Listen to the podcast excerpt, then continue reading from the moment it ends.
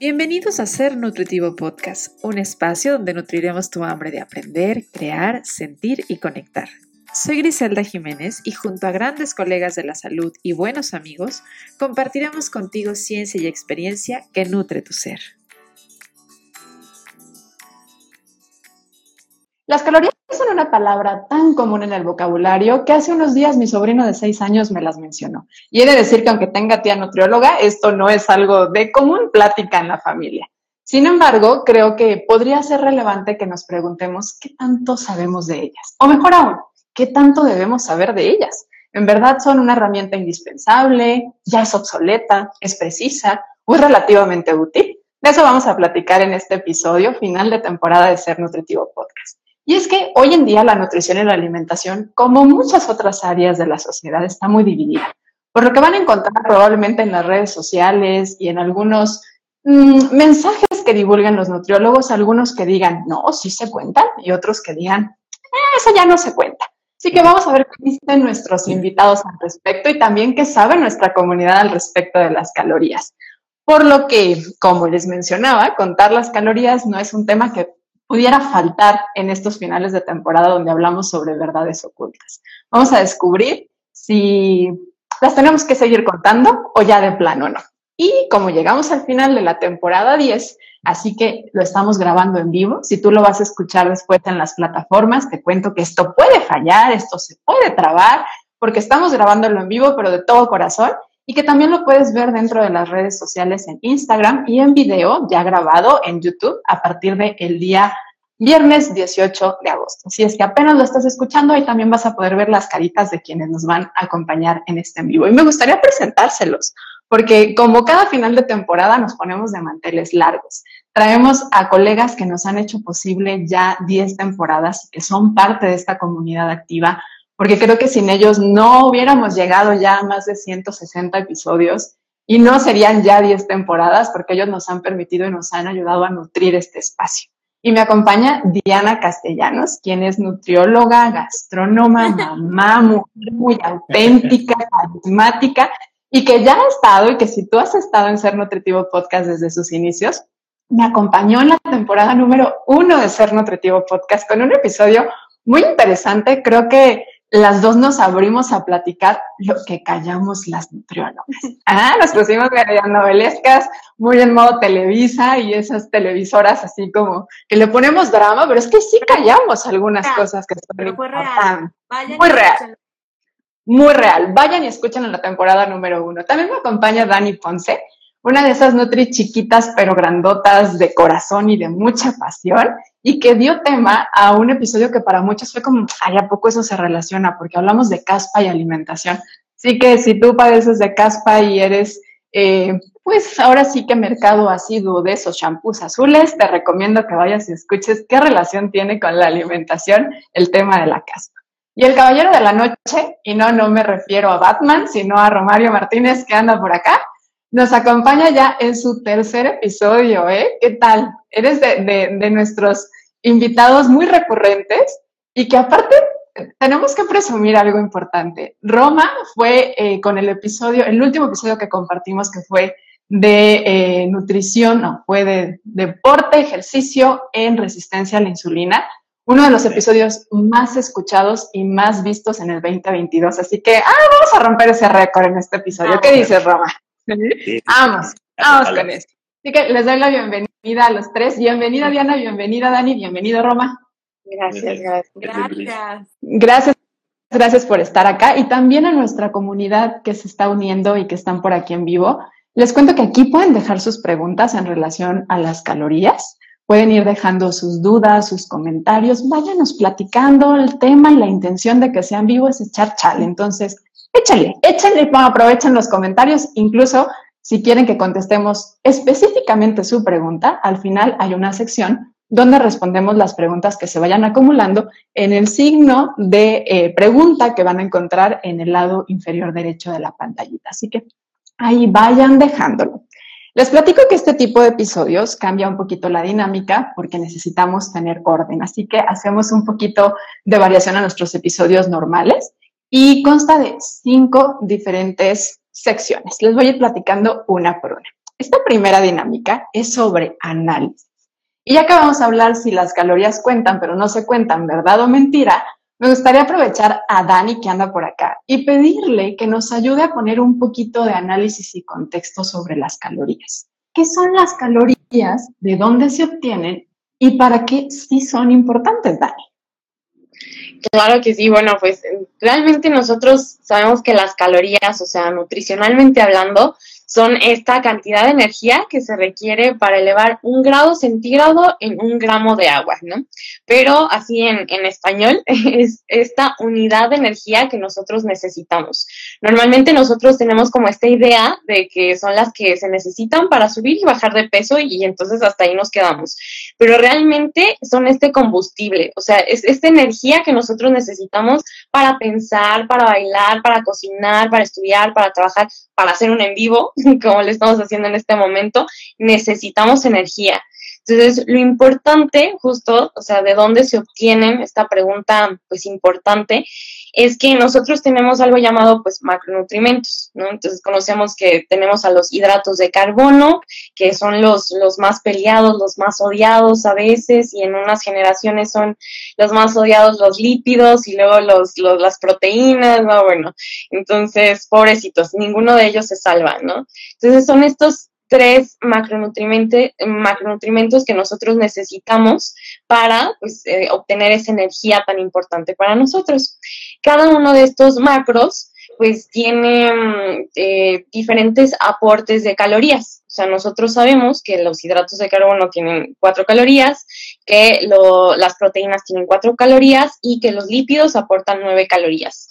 Entonces, em, pues realmente estos estos tres macronutrientes pues son, son importantes, ¿no?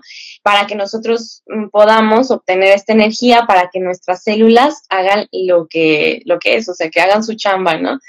Eh, muchas veces como no vemos como este mm, proceso, ¿no? O sea, no tenemos una lupa en donde decimos, ah, sí, sí está moviéndose esa célula, sí está metabolizando, como que no le damos esa importancia que se debería. Entonces, eh, básicamente es eso. Esas son las calorías y esas son como, pues, la importancia de y de dónde se obtienen. Hasta aquí entonces, en teoría, algunos irán concluyendo si se quedan solamente con esta parte que sí, sí son importantes porque es una medida de energía, de calor, de fuente con la que hacemos nuestras actividades y con las que vivimos en sí. Pero esto es teoría. Y también eh, ya en la práctica, de repente en la aplicación, creo que muchas veces se ha empezado a volver un tanto obsoleta. Y a mí me gustaría analizar y reflexionar un poquito de cómo ha ido evolucionando la alimentación. Hace algunos años en la nutrición se enfocó muchísimo en el tema calórico y las dietas eran como 1200 calorías, 1300 calorías y pareciera que era lo único importante, Roma. ¿Tú qué piensas de esto? ¿Por qué por mucho tiempo eso fue lo que sucedió? Y aquí me atrevo y yo quise escoger esta pregunta para ti porque a ti te gusta analizar esta parte evolutiva de la sociedad. No somos los mismos de hace 30, 40 años tampoco como sociedad, en donde estas intervenciones eran la base. ¿Tú qué piensas de por qué por muchos años la nutrición y la dietética se enfocó en contar calorías? ¿La quieren la versión conspiranoica? hay, un montón de, historias y creo que muchas... Eh, ojo, porque no... Cuatro minutos, ¿eh? Aquí vamos a empezar El, tema con por qué se popularizó tanto este enfoque durante mucho tiempo de las calorías es porque en realidad sí funciona este enfoque de comer menos y moverse más a corto plazo. Eh, sabemos muy bien que el, hablar de calorías realmente es un tema que ha llevado a mucha confusión, pero realmente es, algo que sí funciona esta, esta política de, comer, comer menos y moverse más. El problema es que funciona muy poco, o sea, a corto plazo. Realmente muy pocas intervenciones funcionan a, largo plazo y casi siempre. ¿Y funcionan para qué? Que también sería la pregunta, ¿no? O sea, en relación a qué. Sí, exacto. O sea, si tu objetivo es perder meramente peso, adelante, ¿no? Pero si es ganar salud y optimizar tu composición corporal, va hacia otro lado. Pero tristemente nos hemos centrado mucho en esto de las calorías durante mucho tiempo porque simplificamos mucho esta cuestión del balance energético. Hemos hablado demasiado del balance energético y hemos simplificado demasiado el balance energético que incluso creo que a veces como nutriólogos caemos en esa simplificación, donde solamente generar un déficit calórico, hacer un superávit calórico. Nos hemos centrado en eso y, hemos transmitido mucho ese mensaje a los pacientes de solo quitar más calorías, que es lo light. Hablamos tanto de calorías que a veces creo que nosotros perdimos el, transmitir realmente que este concepto de calorías en nutrición es muy diferente al que se habla, por ejemplo, el de eh, elevar la temperatura de un kilogramo de agua, ¿no? es, muy completamente diferente. Sin embargo, se, se, se abusa demasiado de, de, de, de, ese uso, ¿no? Y sobre todo se le da demasiado énfasis ahorita hablando un poquito de pesocentrismo, cultura de la dieta, tomó mucho más este, realce esta cuestión de las calorías y esa parte, digo, es un tema muy complejo, pero creo que iría hacia allá, o sea, el, cómo sobresimplificamos las cosas y cómo nosotros mismos también como nutriólogos hemos cometido uno que otro error y lo hemos seguido promoviendo, decirlo de alguna forma. Sin duda algunas son importantes, pero hay otras cosas que contar alrededor de qué es una buena dieta, qué se necesita para perder peso de forma saludable, ¿no? Creo que iría por allá. Sí, yo aquí pensaría que en esta parte como evolutiva que hemos tenido, definitivamente este uso de, de, tipo de alimentación o de planes de alimentación se hacían hace, digo, yo quiero pensar que ya no se hacen, sé que todavía hay quienes lo hacen, pero donde más enfatizó fue hace a lo mejor 20, 30 años y la sociedad hemos cambiado mucho a nivel de movimiento, a nivel de disponibilidad de los alimentos. Antes la gente tenía que trabajar para recolectar sus alimentos, tenía que ir a, ordeñar a las vaquitas, tenía que moverse mucho más de lo que nosotros nos movemos. Incluso no pensando en la gente del campo, tenía que preparar el alimento si quería comerlo. Nosotros lo pedimos. Entonces sí ha empezado a haber un abuso sobre el consumo calórico y empezó a verlo desde hace varios años porque hay una eh, sobreexposición a los alimentos. Entonces son importantes, pero creo que también, como bien menciona Roma, abusamos de este exclusivo enfoque hacia el tema calórico. Y Diana, ¿tú qué pros y contras identificas de este tipo de tratamientos enfocados en calorías? Eh, yo creo que justo como que me uno un poco a los dos en, en que depende del paciente depende del tipo de, plan que estemos mandando, el tipo, por ejemplo, yo tengo de repente pacientes geriátricos que no le voy a decir a la señora de 75 años, ay, se va a comer solo mil calorías, que se la va a pasar buscando cuántas calorías tiene cada cosa y las va a sumar y va a decir, ya llegué, ¿no? Entonces, creo que, creo que los pros y contras van en pro de pacientes que tenemos que tener mucho cuidado con las calorías, como pacientes renales, como pacientes muy clínicos, que necesitamos llevar un conteo exacto, pacientes enterales, parenterales, ahí que, necesitamos llevar un conteo específico y exacto de gramaje de calorías eh, y, de, y del tipo de dieta que estamos mandando tal cual, como algo muy dietoterapéutico y en contra de, va muy en contra de pacientes que sí quieren llevar algo diferente a la onda de pesocentrismo, cultura de dieta, o que quieren comer alimentos y que, o sea, no sé si sepan lo que está, los que están aquí, pero tienen más calorías los frijoles que una tortilla, por ejemplo, pero también tienen nutrientes diferentes. Y entonces, si tú lo ves solo en calorías, estás quitándote la vista de, la cantidad de nutrientes que puede llegar a tener un alimento, ¿no? Decías, y, creo que, que yo pienso diferente en esto de que ya no se usa. Yo creo que muchos pacientes, no sé con ustedes, pero por lo menos conmigo, sí llegan con aplicaciones de, mira, mi teléfono dice que tengo que comer tantas calorías y ya le llegué. Ajá, mana, pero ¿de qué?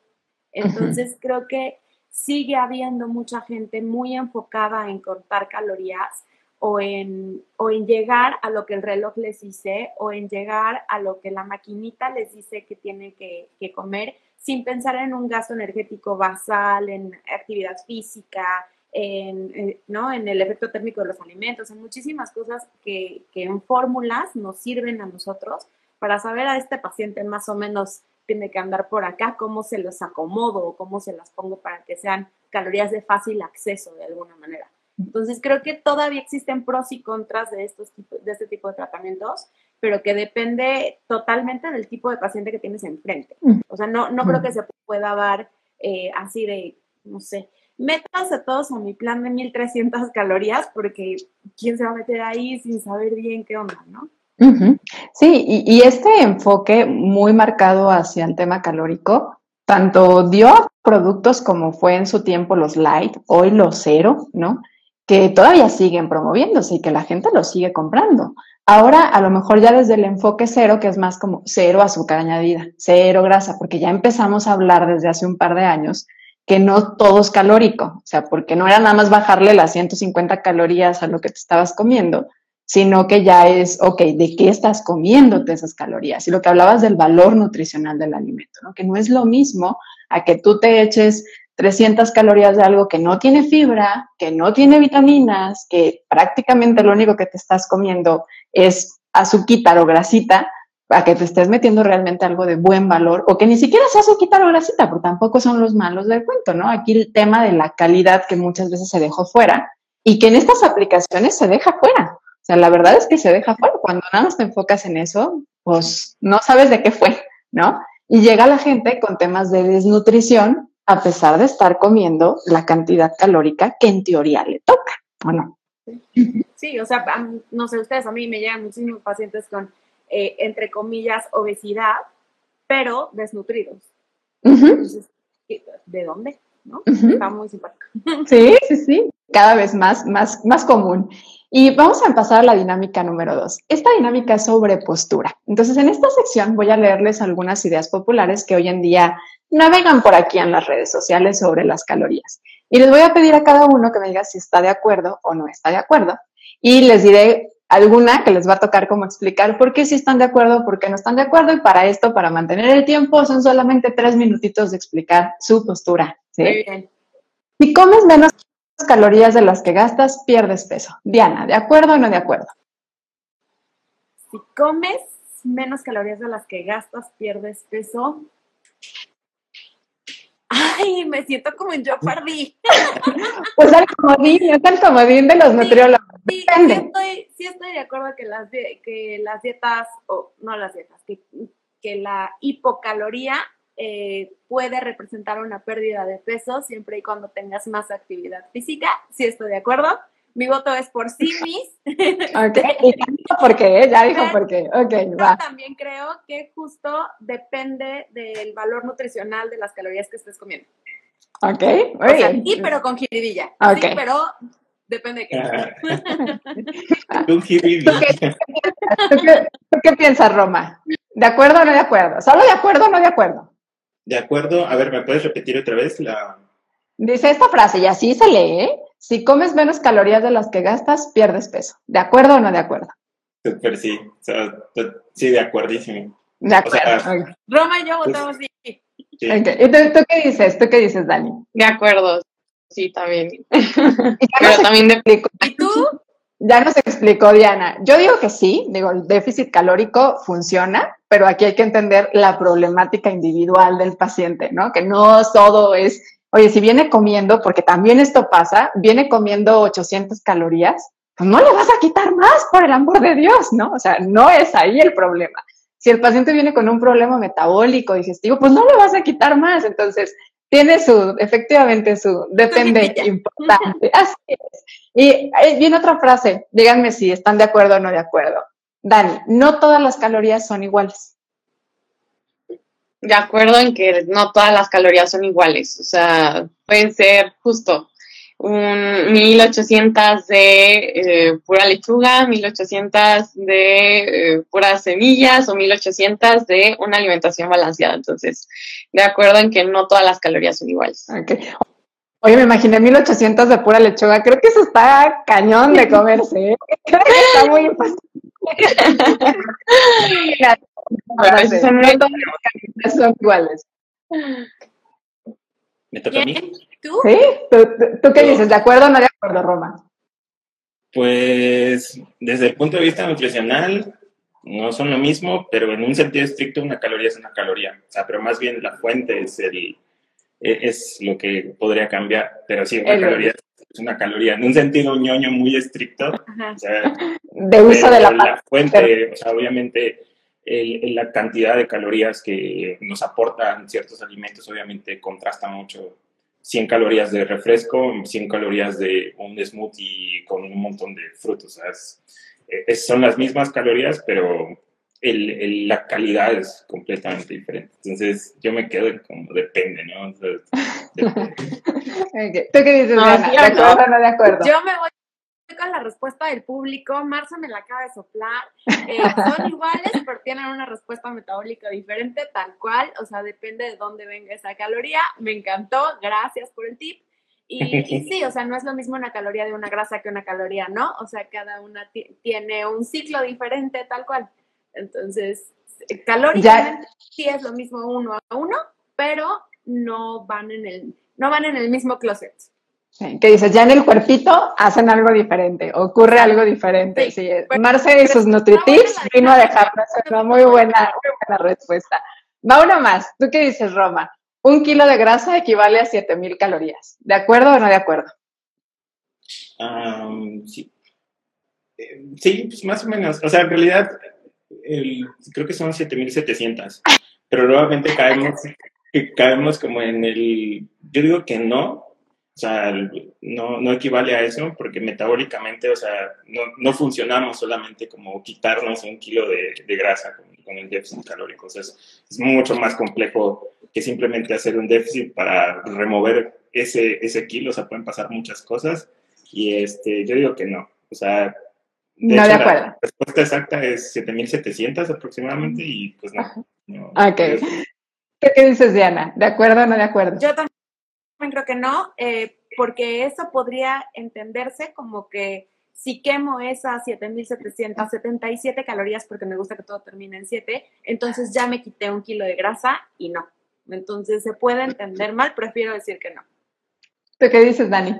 Todo lo que vemos como estandarizar, o sea, con que todo tener como súper exacto y sabemos que es una, una parte muy individual que, que, tenemos que ver, pero yo no estoy de acuerdo, sobre todo porque nada más nos concentraríamos en las calorías y no en todo lo demás, o sea, en el ejercicio físico que realizas, si incrementas pues tu actividad de que, ok, no utilizo el elevador, o sea, son mil cosas que, que realmente no se pueden concentrar solo en las calorías y tener un número fijo. Entonces, no de acuerdo. Aparte aquí podría entrar un arma como de doble filo, que creo yo que es uno de los contras justamente de este tipo de enfoque, que se vuelve muy obsesivo. ¿no? Me imagino a alguien contando o juntando 7000 calorías de actividad de, su relojito así en la semana para bajar un kilo. Se puede volver muy obsesivo. De hecho, es lo que, pasa. tampoco está tan lejano, exacto. Yo, yo creo que pasa todos los días de decir, me comí una pizza de 350 ah, pues ahí quemo 350 en el cycling. Y no funciona así. No funciona así. Y es mucha obsesión la que va detrás, ¿no? Y conductas de riesgo que pueden llevarse a conductas de riesgo a trastornos de conducta alimentaria. Pasamos a nuestra tercera dinámica y esto es en pocas palabras. Yo les digo que este es el reto de verdad porque yo sé que los nutriólogos no somos de pocas palabras. Así que aquí sí, hasta el título lo dice, pocas palabras. Voy a leerles una frase de uso común en torno a las calorías y les voy a pedir que me expliquen en pocas palabras. Aquí tienen una frase dirigida para cada uno de nuestros invitados. Si su uso es correcto y a qué se refieren. Se utilizan muchísimo, ya les escucharon todas estas. Roma, calorías negativas. ¿Qué son? Calorías negativas. Pues yo, la verdad, o sea, sí, o sea, dando la respuesta que yo creo, pues tal cosa creo que no existe, o sea, no, existe algo como calorías negativas. como yo lo interpreto es tal vez alguien que piense que consumir un alimento nos va a hacer gastar calorías y como hacerlo, sí, o sea, como un alimento que grasa sería, eso sería el ideal, calorías negativas, pero creo que tal cosa no, no, existe. no aplicaría. No existe, está Al menos nutricionalmente nunca lo he escuchado y no, no, no podría como acomodarlo. Como, no me comas, soy muy negativa. Sí, sí, sí, no, no, sabría qué contexto aplicarlo, pero yo digo que no, no es un término. Es un término utilizado, muy común, que la gente menciona, y, y el ejemplo claro es el apio. A lo mejor a alguno de nuestros invitados les suena. Dice, es que quemas más calorías digiriéndolo, o sea, en la digestión, que se llama efecto termogénico de los alimentos, que lo que te da. Y entonces, si tú estás haciendo un balance entre lo que suma y lo que resta, pues sale negativo, pero eso no existe, eso no existe, eso es un término mal usado, no existen las calorías negativas, así no funciona esto, esto no es una calculadora, no son las cuentas de la casa, no, así no funciona esto. Dani, calorías vacías. ¿Este sí existe? ¿Qué son? A ver, cuéntanos. yo papio aquí. Este, las calorías vacías, o sea, es un término súper común y que, o sea, se refiere a que nos aportan mucha energía, pero realmente no nos aportan nutrientes. Pero la, o sea, la manera correcta de decirlo es que son calorías no nutritivas, o sea, y no calorías vacías. Ok. El, el ejemplo es el alcoholito, ¿no? ¿A poco no? ¿A poco no les han dicho eso alguna vez? ¿No? Déjenme en los comentarios si nos han dicho, es que eso son calorías vacías, señora, no, usted no debe tomar alcohol. O señor, porque luego son los que más les gusta la, la chévere, pero pues vacías, vacías. Diana, calorías quemadas.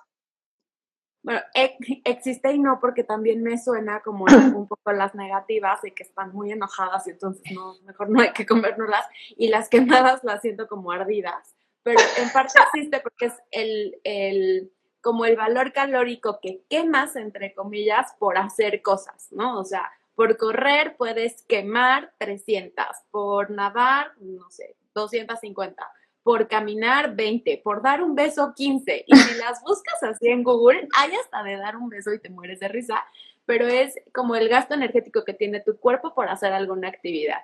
Entonces, no necesariamente se ven como calorías quemadas, ¿no? ¿Cuántas llevo hoy quemadas? Sino me gusta decir que cuántas calorías he utilizado para, para, para hacer algo, ¿no? Para existir necesitas calorías. Y si somos estrictos, no son quemadas, porque quemadas es el meme este que nos ponen del pastel que se les quemó, ¿no? Que, acabo de perder 350 calorías porque se me cayó la hamburguesa. O sea, esas son, esas sí definitivamente ya, ya es que las perdiste y, las otras, exactamente.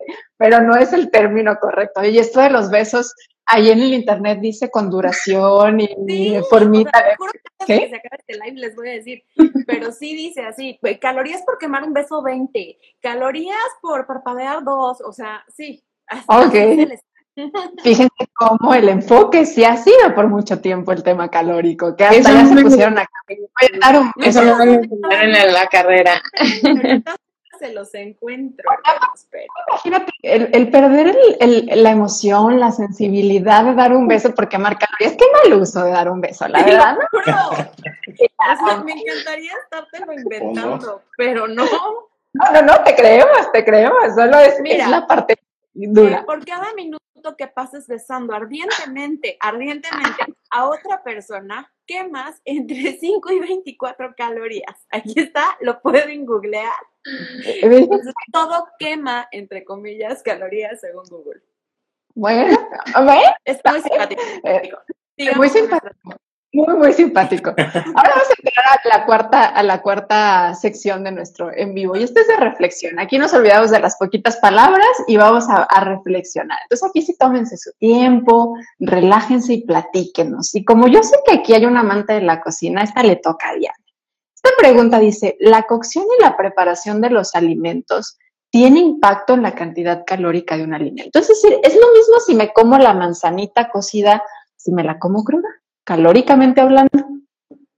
Sí tiene un impacto, también tiene un impacto en el agua, porque pierden agua, eh, se pueden, bueno, en, especial en las frutas, de repente como que se, tienden a absorber más fácil o de alguna manera eh, el azúcar que pueda tener este alimento, o tipo si metes eh, no sé, si haces una sopa de verduras no va a tener el mismo calor, eh, el mismo calor, las mismas calorías, el mismo valor nutricional que si te las comes crudas por la cantidad de fibra que tengan.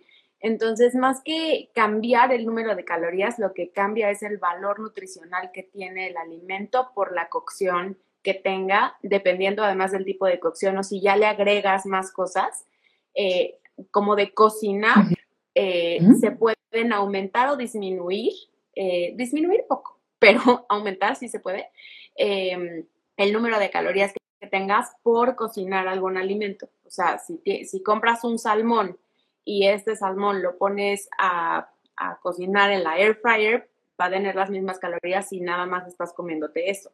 Pero si eso le agregas ya su azúcar mascabado y le pones, ¿no? O sea, sí se puede como ir sumando el número de calorías por cocinar alimento.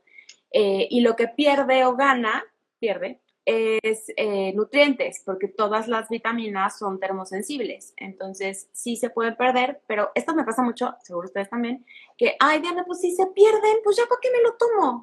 Es mejor siempre tomártela, no tomártelo, siempre. o sea, este tipo de, de, cosas de, ay, pues es que si, o sea, si se pierde la vitamina C cuando, no sé, me hago eh, si me tardo en tomarme el jugo de limón que le puse al licuado, ya no sirve. Tipo de cosas siempre conviene tomártelo o no tomártelo. Y eh, se, gana fibra si las cosas están más, más crudas que cocidas. Entonces, si tú te haces una sopa de verduras, va a tener menos fibra que si te comes una ensalada. Aunque la sopa y la ensalada pueden tener la misma cantidad de calorías, pero la fibra sí es importante en el tema de la cocción. Entonces, depende igual del tipo de plan de alimentación que tengas. Si necesitas un plan de alimentación con más fibra, que en general todos necesitamos un poco más de fibra de la que comemos, este, pues te conviene mucho más tener también alimentos crudos y otros cocidos. No me voy a ir cero o cien, pero sí. Y sí hay un efecto de lo que estás comiendo eh, en cómo estas calorías entran al cuerpo. Entonces te va a costar a ti más trabajo como humano digerir ciertas cosas que no están tan cocidas como otras que ya vienen más cocidas, porque se, se ablandan, está eh, como los, los aminoácidos, las se ablanda todo, entonces es mucho más fácil digerirlo. Entonces, ahí también hay un tema calórico con eso. Es, Gasta. Esto aplicaría, por ejemplo, en los licuados. Si el beso es normal o es ardiente, es igualito. Entonces, si tú te comes una super ensalada, a tu cuerpo le va a costar un poco más de trabajo digerir eso porque tiene que deshacer esas fibras que si te tomas un jugo que ya viene, ¿no? Ya agarraste de algún lado y tiene las mismas verduras que la ensalada, pero ya vienen en jugo. O sea, ahí hay un tema tuyo calórico no de las calorías que entran, sino de las que tú ocupas. ¿Sabías que ahora Spotify te permite calificar tus podcasts favoritos? Si estamos dentro de tu lista, califícanos con 5 estrellas. Esto nos ayuda a posicionarnos de mejor manera en Spotify y lograr crecer nuestra comunidad. ¿Cómo hacerlo? Ingresa al perfil de Ser Nutritivo Podcast en Spotify. A un lado de la campanita encontrarás tres puntos en vertical seguido del texto que dice calificar este programa. Califícanos y ayúdanos a crecer. Ahora sí, regresamos al episodio. Y, me hace pensar un poco en la siguiente pregunta que va para Roma, pero entonces la estimación probablemente no sea tan precisa, porque si está una personita con su aplicación contando las calorías, pues está poniéndole apio, por traer a través el apio, chayote, pero no está poniendo si es crudo o cocido o no necesariamente o qué grado de cocción tiene. Entonces, así como precisión, precisión, ¿tú qué dices, Roma? ¿Hay error en la estimación, en las fórmulas? Y en el tamaño de, los, de las porciones. ¿Es igual mi naranja y mi naranja? No, muchísimo. De hecho, podríamos decir que es un poco impráctico centrarse demasiado en las calorías, sabiendo que las estimaciones, por ejemplo, tan solo de las fórmulas de predicción del gasto energético basal. O sea, son eh, ecuaciones de regresión que nos dan una estimación, o sea, más, menos 10%. O sea, en realidad no son, son puntos de partida. O sea, por ejemplo, todos estos parámetros, para mí, yo creo que lo vean como parámetros, al menos mis pacientes son, son rangos donde se puede hablar como de cierta cantidad de calorías, ya sea para el gasto energético basal. Digamos que, por ejemplo, en, en deporte, eh, sabemos que un individuo puede gastar, eh, puede utilizar de forma diferente su energía, ya sea por hormonas, por el estatus energético, un montón de cosas, ¿no?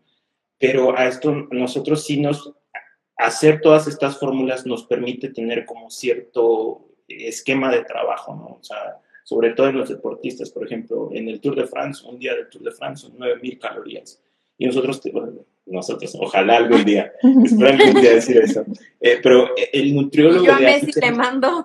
Sí, yo sé, este, e, se tendría que cuidar o tratar de alcanzar esa, esa cantidad de calorías. ¿Cómo obtenemos esa cantidad de calorías? Con fórmulas.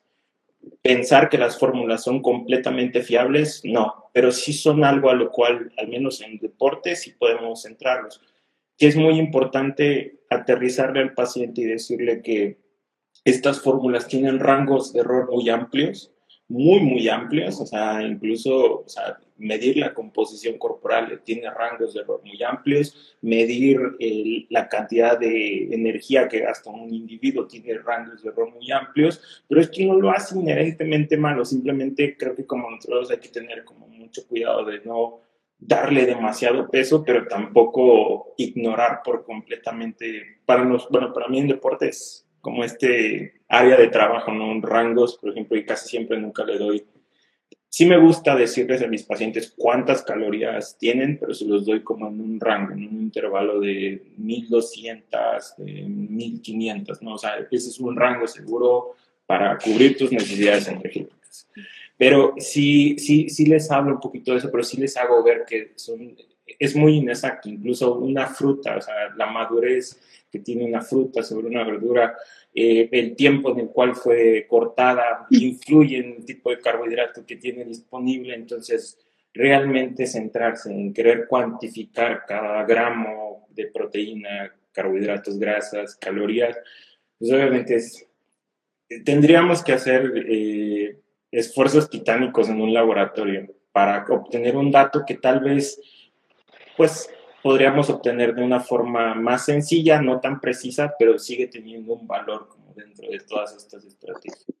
Más o menos así yo lo aterrizaría. Dani, ¿qué diferencia hay entre las calorías consumidas y las calorías absorbidas?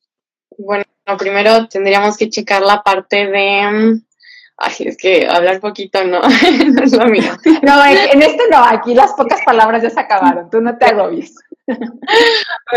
Pues en la parte de las calorías consumidas, o sea, tendríamos que ver de qué forma nosotros estamos consumiendo estos alimentos, como bien Diana lo comentaba, o sea, cambia mucho, ¿no? En que, ok, tienes este, el salmón, entonces en la freidora de aire y el salmón lo, lo, lo pasas por otro método de cocción, o sea, la forma en la que nosotros lo consumimos es la forma en la que nosotros vamos a poder digerirlo de, de mejor manera y en la que nuestro cuerpo pues va a aprovechar esos, esos alimentos, esos nutrientes, ¿no? Entonces tiene que ver en la forma, tiene que ver la calidad de lo que estemos consumiendo y la cantidad. O sea, eh, nosotros podríamos estar eh, consumiendo no sé, la parte de, de, las proteínas, y aquí este, me, me apoyarían con esto, eh, podríamos estar consumiendo 60 gramos de, proteína, de, o, más bien 60 gramos de pollo, pero entonces realmente cuántos son los aminoácidos que nosotros vamos a estar absorbiendo, ¿no?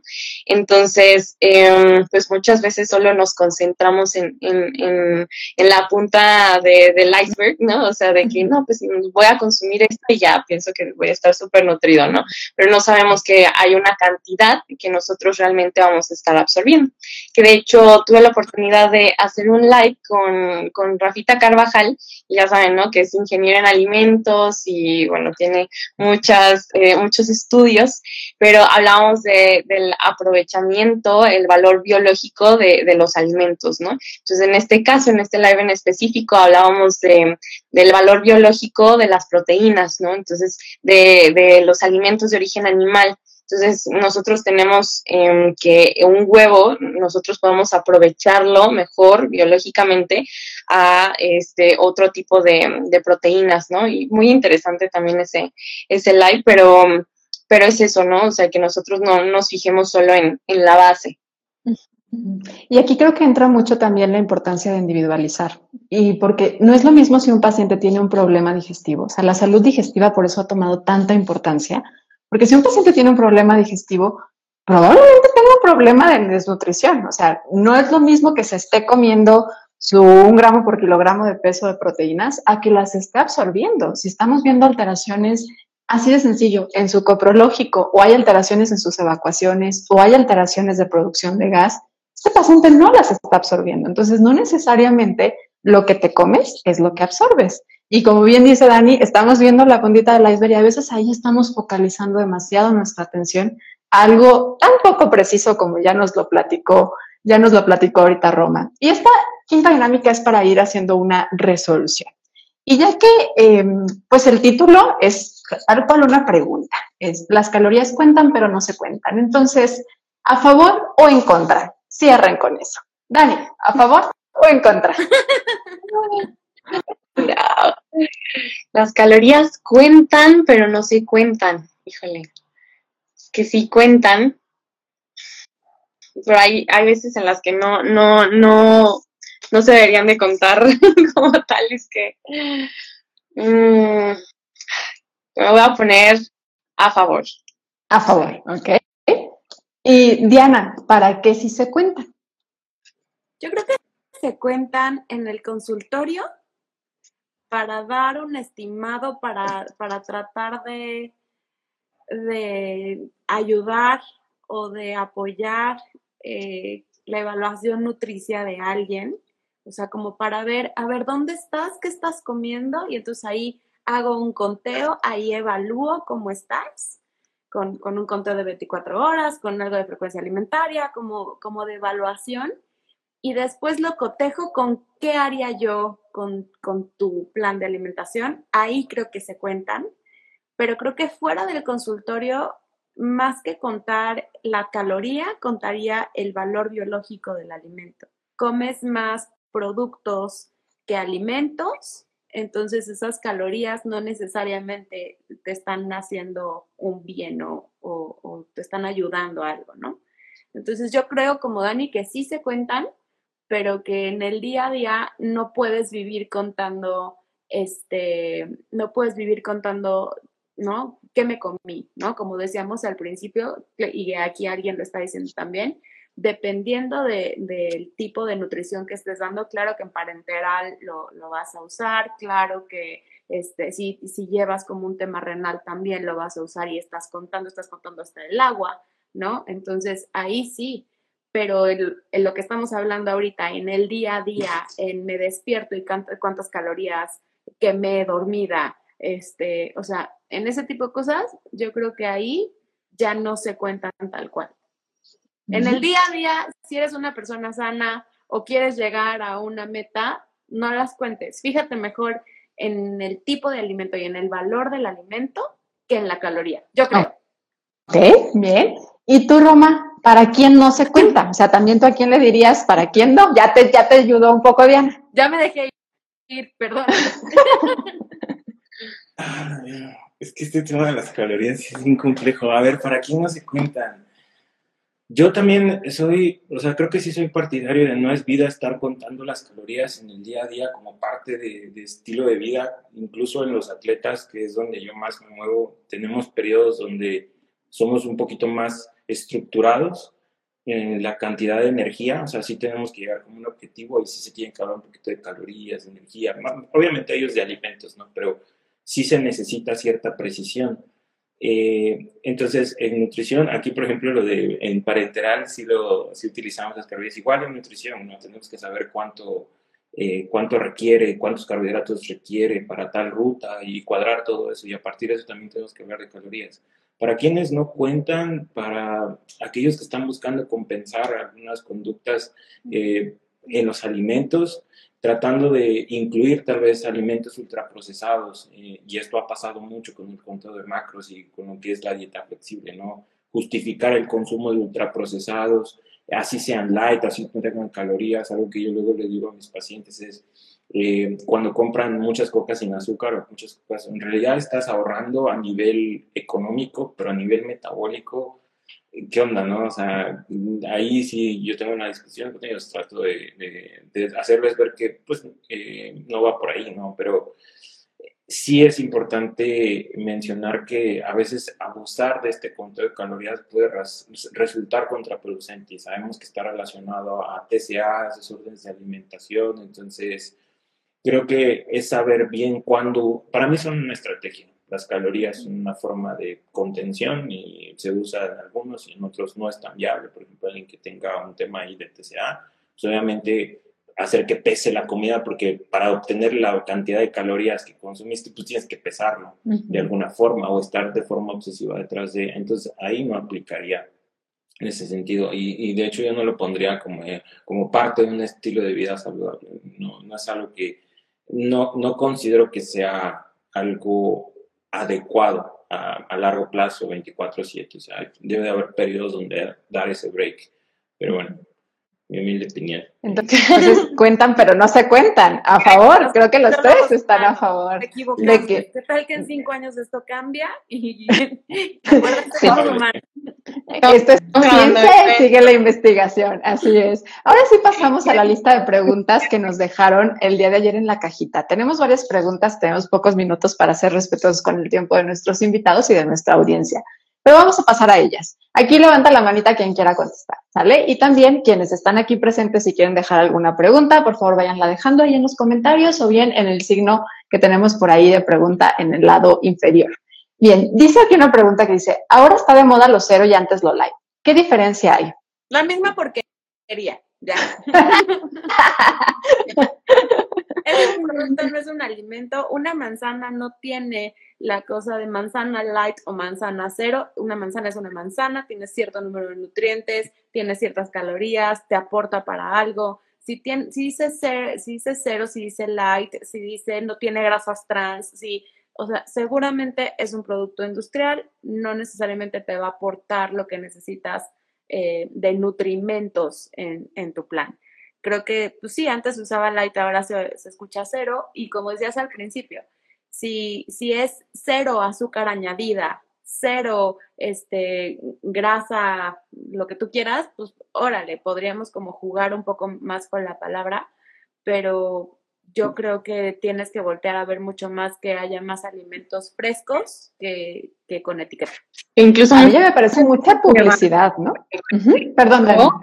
Eh, refresco o cero refresco light, no nos damos cuenta que, por ejemplo, el refresco cero eh, tiene ácido fosfórico que muchas veces, o sea, realmente daña el, esmalte de los dientes, ¿no? Entonces, si estamos hablando de una salud integral, pues también deberíamos de cuidar como esta parte. O sea, y nada más estoy mencionando algo, o sea, por no extenderme, pero pues veamos realmente la calidad, ¿no?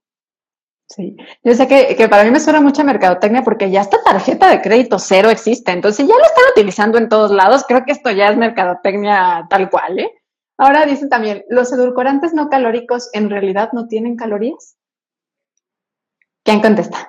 Va Roma, que no lo dejamos hablar en la pasada. Calorías. Tienen muy pocas. O sea, en un sentido estricto y otra vez viendo como es punto, sí tienen cierta cantidad de calorías por 100 gramos, pero la cantidad de los edulcorantes denominados este, sin calorías, pues es como una, es muy poquito lo que le añaden de alguna forma al, producto y eso de alguna forma lo hace con muy poquitas calorías, o sea, casi, casi de alguna forma no las contaríamos, pero el tema no es eso, justamente en el tema con los edulcorantes es que ya está saliendo una evidencia de que tal vez no es adecuado eh, recomendar su uso, o sea, y se los dice alguien que viene de consumir un montón de refrescos sin azúcar. Pero pues ahorita ya es como, ok, eh, por ejemplo, hay un debate detrás de todo esto de si son malos para el microbiota, todo ahorita. En modelo animal ya indican como que, que sí, ¿no? Entonces para mí eso ya es como, ok, eh, creo que ya, cambié mi ya tengo que empezar a, a, cuestionar y todo esto, ¿no? eh, pero sí es, es este, tiene muy poquitas calorías, o sea, teóricamente hablando no, no cuentan tanto en la energía que te pueden proporcionar. Sí, hay como un tabulador, ¿no? Si tiene de aquí a aquí, pasas como no calórico, si no ya pasas a lo mejor como light, pero es como un tabulador. Esto no es precisión. Las calorías no es una cuestión de exacta precisión y algo que tengamos que contar y que tiene que salirnos perfecto. Vuelvo, no son las cuentas de su casa, no son las cosas que tiene que pagarle al SAT. Aquí olvídese de la precisión, esto no es la, no es la finalidad con el tema, el tema calórico como tal. En los restaurantes en Estados Unidos ponen las calorías de los alimentos, ¿por qué en México no? ¿Alguien sabe? Yo no sé tal cual, ¿tú sabes? Según yo, en tema de legislación en Estados Unidos sí se los piden desde hace ya ratito, o sea, como parte de la estrategia justamente de, de querer, este, pues promover un consumo adecuado de calorías. Entonces, pues se supone que se pusieron para tener decisiones un poquito más informadas, que vieras la hamburguesa y ya tiene mil calorías, que me voy por la de, no sé, 500 o 700 calorías, ya estoy ahorrándome 300 calorías. Eh, pues, pero sabemos que ese enfoque pues falló. no es precisamente que sepamos que funciona, sabemos que eh, la gente puede ver el numerote o puede ver el, el, cáncer de pulmón en el tabaco y aún así seguirlo utilizando. Entonces, son, eh, justamente creo que son, eh, han sido estrategias que se han implementado, pero fallan realmente en ver la naturaleza del problema, que tiene mucho que ver con lo que sucede en estas dos en estas dos orejas, ¿no? Que es la parte del cerebro, ¿no? El comportamiento, más bien. a, mí me llama la atención que he visto, tipo en Sanborns, el menú creo que normal no tiene, pero el light sí. Es muy simpático. Y, y siento que, que, ya hay algunos restaurantes donde sí me ha tocado, aquí igual Marcelo nos ponía que en italianis, pero sí hay algunos en donde sí me ha tocado ver que ponen las calorías, pero regresamos, ¿no? ¿Calorías de qué? O sea, ¿cuánto, ¿cuánto de cada cosa? ¿Para qué te sirve saber eso? O muchas veces lo ves y dices, ay, ¿a poco tiene? Bueno, pues de todas maneras me lo voy a comer. O sea, no, no, no. Es que es, muy impreciso, es muy impreciso. O sea, incluso la persona que lo prepara lo puede preparar diferente, le puede poner más mantequilla y todo eso. Y esas calorías que te muestran en el menú realmente eh, es complicado. Yo digo que, pero sí podrían tener una función si se estandariza, se estandariza más adelante pero creo que tiene más contras que pros, creo. Pues, y si allá en Estados Unidos tiene tanto tiempo y no ha llegado por acá, o sea, en realidad es que creo que no ha habido mucha evidencia de que eso funcione en la toma de decisiones de las personas, ¿no? Ahorita bien decías que pues con todo y estas imágenes que le ponían al cigarro y con toda la advertencia, la gente lo sigue haciendo. Y creo que en el subconsciente a veces hasta lo prefiere. O sea, hay una parte que nos prohíben, nos niegan y es como, mm, ¿cómo que no? Yo me la como, ¿no? Entonces creo que esta parte, sí, no, no, no funciona. Incluso digo, una idea random, o sea, creo que estaría padre la parte de los equivalentes, pero no sé ustedes qué, opinarían. Lo dejo sobre la mesa y me voy lentamente. pero a lo mejor, o sea, un poco la parte de los equivalentes, como para ir identificando grupos de alimentos, no se me haría tan descabellado, no sé, tendría que, plantearlo, pero, pero calorías no. Yo en mi tienda de así de, ¿no? de, recetarios y así online, no tanfood.com para quienes están por aquí, sí tengo un recetario que tiene equivalentes, pero lo hago muy en el plan de educación al paciente. O sea, y que justo se den cuenta como puedes comer todo esto y tiene las equivalencias así. A mí creo que algo así se me haría más, pues sí, además más amable, ¿no? De darte cuenta que, que puedes comer de todo. Pero volvemos, no es preciso, porque los mismos equivalentes no. lo son. Algo que podríamos dejar sobre la mesa también sería como, por ejemplo, a mí me gustaría a veces saber la cantidad de proteína que tiene cierto alimento. Se me haría un, un valor, un dato todavía un poquito más tal vez relevante. O sea, obviamente estamos hablando de una utopía aquí en México, pero justo son ese tipo de cosas que podrían dar un poquito más de, por ejemplo, no sé, se me ocurre para mis pacientes que son este, vegetarianos en ese sentido, o sea, podría tener en, en, los... Porque, por ejemplo, vamos a los restaurantes de, basados en plantas y luego, o sea, he visto los menús y es como de, o sea, sí, todo es basado en planta, pero no tiene la comida. Métele su, métele su lenteja, métele su alubia. de proteína o algo por el estilo. Entonces, creo que sí podría es un arma de doble filo, al menos creo que todo, esto de los datos, toda esta información, porque se puede confundir mucho la gente a partir de eso. Y es que se requeriría educación, referente a lo que nos deja sobre la mesa Dani. O sea, una persona tendría que haber tenido ya un acercamiento con un nutriólogo y que ese nutriólogo ya le haya hablado sobre equivalentes para poderlo utilizar. De lo contrario, va a ser información que no sabrían aplicar, que eso pasa muchas veces con algunas políticas. Está la información, pero ¿cómo se aplica? Cómo lo llevo a cabo, ¿no? Y es, ahí se queda en algo que se hace sin que la persona realmente lo aplique y que pueda tener un beneficio real en la salud de la persona. Hay dos preguntitas, así que vamos para darle y poder terminar no tan tarde esto. ¿Qué tan certeros son los relojes que cuentan las calorías quemadas? Puede salir las calorías quemadas. ¿Qué tan certeros son? Yo, la verdad es que justo he tenido esta conversación con muchos colegas en el tema de, pues es que no son precisas. Yo, de entrada, eh, nuevamente, el, tema de la estimación de calorías, cuánto gastamos, eh, dista mucho de ser eh, perfecto. Ciertamente ahorita, por ejemplo, los dispositivos móviles están mejorando mucho esto, pero sigue siendo un enfocarse en algo que no valdría tanto la pena. Ahora, creo y considero que no todos los datos que nos arroja el reloj son malos.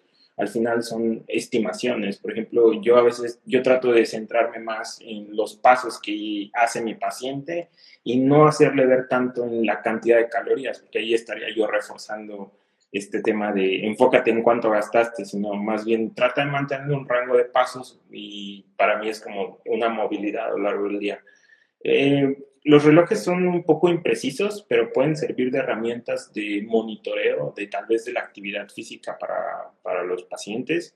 Y obviamente también se corre el riesgo de que se vayan otra vez a querer compensar ciertas conductas eh, de alimentos con mucho ejercicio, teniendo el dato de este alimento vale tanto de calorías que voy a gastar tanto. Entonces también no se puede compensar una mala dieta bueno, sí se puede, pero no se debe, o sea, no, no está bien. te, dañas a ti mismo, ¿no? O sea, ese es el, el tema de que pues es una herramienta más detrás de toda la, dentro de la caja de herramientas del nutriólogo, que puede ser nuevamente un arma de doble filo. Sí, depende del uso que le des, ¿verdad? Ahí entra el tema de la intención y el uso que se le está dando. Hay más de 17 preguntas, voy a hacer un filtro, las que no se alcancen a contestar.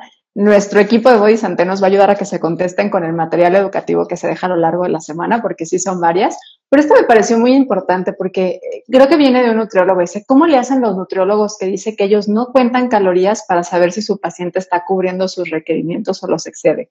Me parece que Diana por ahí contestó un poquito esa pregunta, pero ¿ustedes qué dirían? ¿Ustedes son nutriólogos que sí cuentan las calorías en ese sentido o no? Hay todos somos. sola, Sí.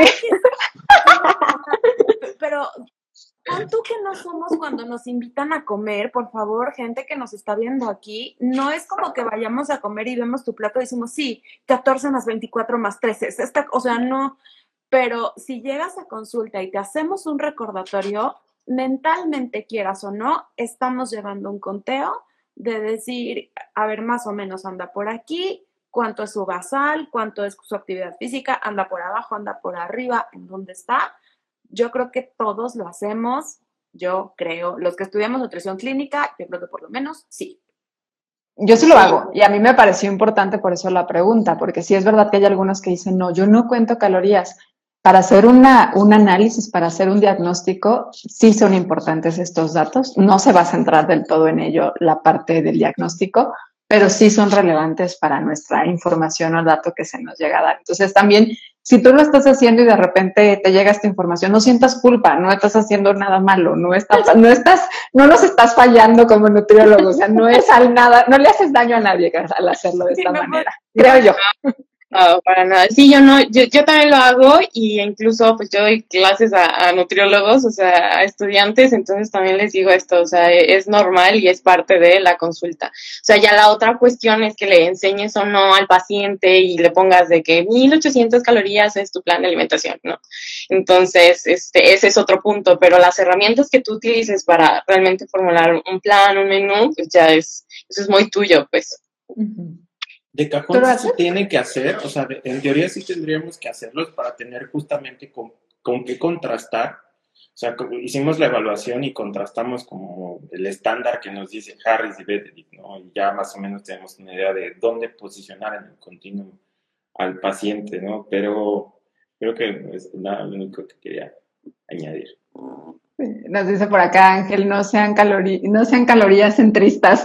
bueno, es un poco de análisis. No decimos que es lo único que hacemos, o sea, eso es un punto importante, pero eh, dentro de la evaluación dietética que por lo menos yo hago en consulta, sí lo tomo en cuenta, igual que tomo en cuenta otros 23 factores dentro de la historia clínica, ¿no? No es el único, pero sí lo uso. Señal de que coincidimos que sí cuentan, pero no se cuentan. El paciente no tiene por qué contarlos. Esto se queda entre nutriólogos. Y me encantó la imagen de Robocop que se me hizo ahorita con Diana de que estamos en la cena y no, no estamos calculando, no, no calculamos. Ah, por favor, dejen de pensar eso, ¿no? Que luego, ¿cuánto tiene mi plato? Pues sabe. Porque he hecho una pregunta aquí de cuántas calorías tiene un taco. Pregúnteselo a Google, seguro se sabe decirle cuánto tiene un beso, se lo sabe decir, pero señor es un estimado. No es lo mismo los tacos de del de la esquina que el del otro lado que tiene más. va a tener, es, es triste. Si es taco de 10 pesos o de 5, todo cambia. Sí. Y última pregunta que nos dejan por acá sobre los chicles. Los chicles que consumo dicen ser sin azúcar y me dejo llevar. ¿Qué tan bueno o malo es su consumo? A, a mí, bueno, me voy a dejar ir, perdónenme, perdónenme. A, mí últimamente no me encantan porque en muchas de las pruebas de, de, sangre que hago para ver el tipo de alimentos a los que eres sensible o no, me ha salido que los chicles son un factor del lácteo que de repente tampoco estás viendo. Entonces puede ser que no tienen, que no tienen eh, azúcar o hay muchos que dicen, ¿no? Cero, tal cual, pero eh, pueden estar hechos con ingredientes que representan caseína o que representan algún alimento que te puede inflamar y no sabes. Entonces, yo en general prefiero no, no mandar nada que va a calmarte la ansiedad con algo en la boca. Y yo aquí agregaría un poco el para qué lo estás haciendo, ¿no? El punto de la intención. Si es como para distraer el hambre, para quitar, maneja de ansiedad, oye, pues a lo mejor ve y revisa esta parte emocional o ve, revisa cuál es la intención con la que lo haces, porque en realidad es que ahí, de ahí radica si algo es bueno o malo, ¿no? Creo que en este punto de la moral siempre hay que revisar la intención con la que se hace. Si lo haces desde un lado que sea como para tapar un problema de fondo, pues no estás solucionando un problema. Si lo estás haciendo porque te gusta masticar chicle y no tienes problema con la caseína y no tienes problema con, el consumo de lácteo, no tienes problemas digestivos o no has identificado en ese tipo de pruebas de, alergias o sensibilidades, pues dale, pero pregúntate la intención con la que lo estás haciendo, porque aunque no sean calorías, no significa que no pase nada en tu cuerpo. Al final, todo lo que entra a nuestro cuerpo, y aunque no entre, que tenga contacto con nosotros, impacta, tiene un impacto.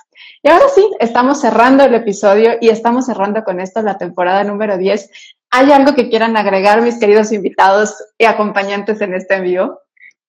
Yo a mí me gustaría compartirles una frase más que nada a los nutriólogos y todo también depende del contexto, pero muchas veces más vale un posible plan de alimentación que el mejor calculado, ¿saben? Entonces muchas veces es como, no, es que, o sea, le voy a dar 1.5 de verdura, no sé, o sea, por ponerles un ejemplo muy, muy random, y pues nos olvidamos como muchas veces de esta parte en la que nosotros tenemos que darle la educación al paciente y entonces tenemos que pues adentrarnos todavía más allá de su vida, ¿no? Entonces, cómo le está favoreciendo ese plan en su, en su desayuno, que se va y luego corriendo a trabajar y que es una mamá que tiene ocho hijos, o sea, realmente es como el la parte de, o sea, de, de, ver como el contexto del paciente y entonces les digo, depende, yo, yo que me dedico a la parte de los pacientes renales, ahí sí es 100% del cálculo, pero habrá otras ocasiones en las que no,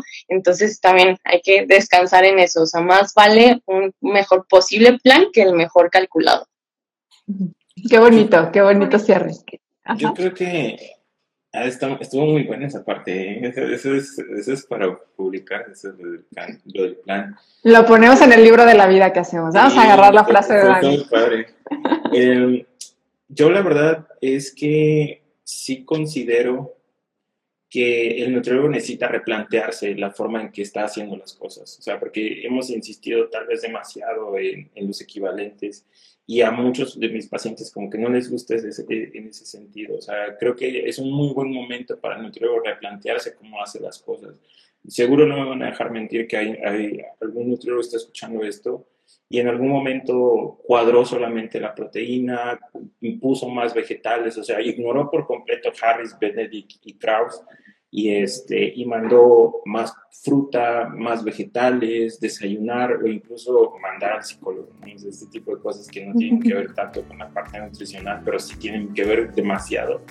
Eh, al final es tratar de replantearse. Al final, hablar de calorías es una forma de cuantificar algo, pero eh, este cuantificar o este concepto de calorías falla realmente en tratar de explicar la complejidad y lo dinámico que es el ser humano, lo cambiante, lo, adaptable.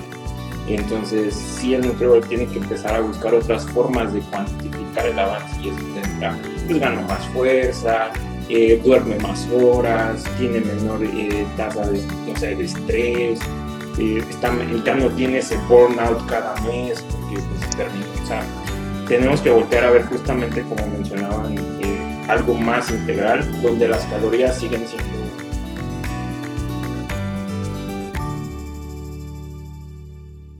¿Tienes algo que compartir en Ser Nutritivo Podcast? Si eres profesional de la salud o en temas afines al bienestar, nuestra convocatoria para ser parte de Ser Nutritivo Podcast está abierta. Asegúrate de mandar tu solicitud de manera correcta en bodysante.com diagonal Ser Nutritivo Podcast. No aplica para marcas ni promociones de servicios. Se solicitará cédula profesional que compruebe los estudios. La selección de la participación está sujeta a la validez de los criterios de la convocatoria.